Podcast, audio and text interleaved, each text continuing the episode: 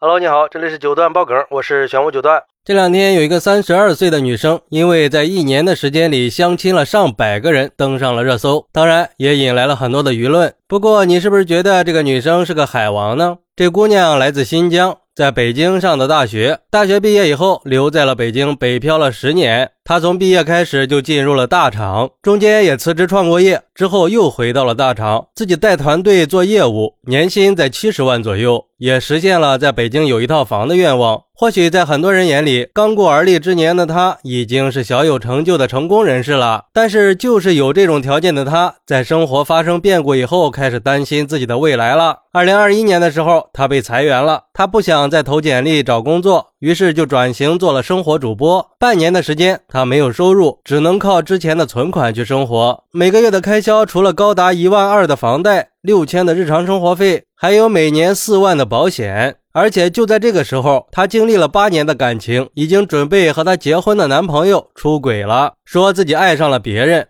面对事业爱情双打击，就好像多年的努力一夜之间就变得一无所有。可能是每个人走出失恋阴影的方式不一样吧。有人选择疯狂的健身，有人选择疯狂的吃东西，而他选择尽快的开展下一段感情。为了能够尽快走出来，他开始频繁的相亲约会。在接下来的一年时间里，就约见了上百个人。他的愿望是在三十五岁之前生下第一个孩子。在这一百多次的约会里，他为了提高效率，最高的记录是一天见三个人。这些不同的人、不同的经历，让他到现在回忆起来都觉得很有意思，甚至还有些自嘲。因为像她这样三十出头、北京有房的女青年，在老家人的眼里依然是活得很失败的大龄剩女，只是因为没有成功的把自己嫁出去。而对于女生这样的行为，有网友就说了：“姑娘，还是醒醒吧，你这完全是为了相亲而相亲，是在浪费时间。走出阴霾可不是只有相亲结婚，你这是在逃避现实。”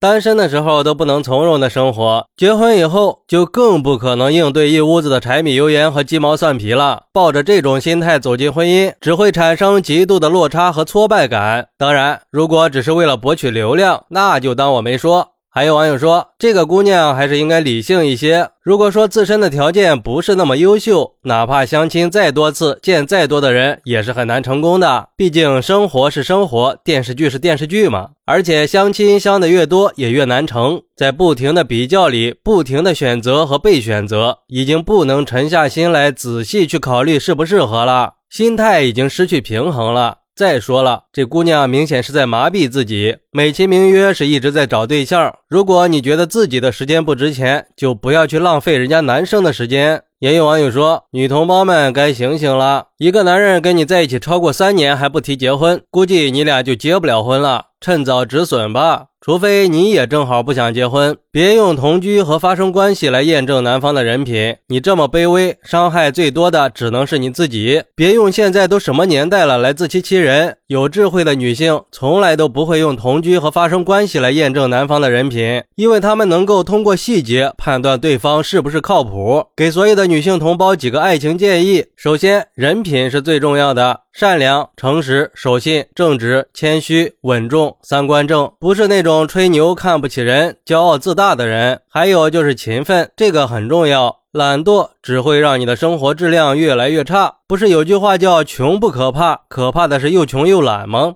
不过还有网友说。人家的人生自己做主，外人不应该指指点点的。对别人的人生指指点点，大肆的嘲讽，跟那些逼婚的大爷大妈也没什么太大区别。人家享受自己的人生，怎么就让某些键盘侠受不了了呢？真是感觉高等教育普及任重道远呀！某些人连“尊重”两个字都不知道怎么写，就在网上丢人现眼。其实我觉得吧，不管以哪种方式相遇的爱人，只要是心里对爱情有憧憬，那都是可以接受的。当然，爱情也不能急于求成，也不要因为一点点不符合自己的幻想就产生排斥心理。那样的话，只会降低恋爱的体验感。择偶嘛，也要学会包容，毕竟世界上没有十全十美的人。也希望这个姑娘可以早日找到自己的另一半，祝你幸福。好，那你是怎么看待这个事儿的呢？快来评论区分享一下吧！我在评论区等你，拜拜。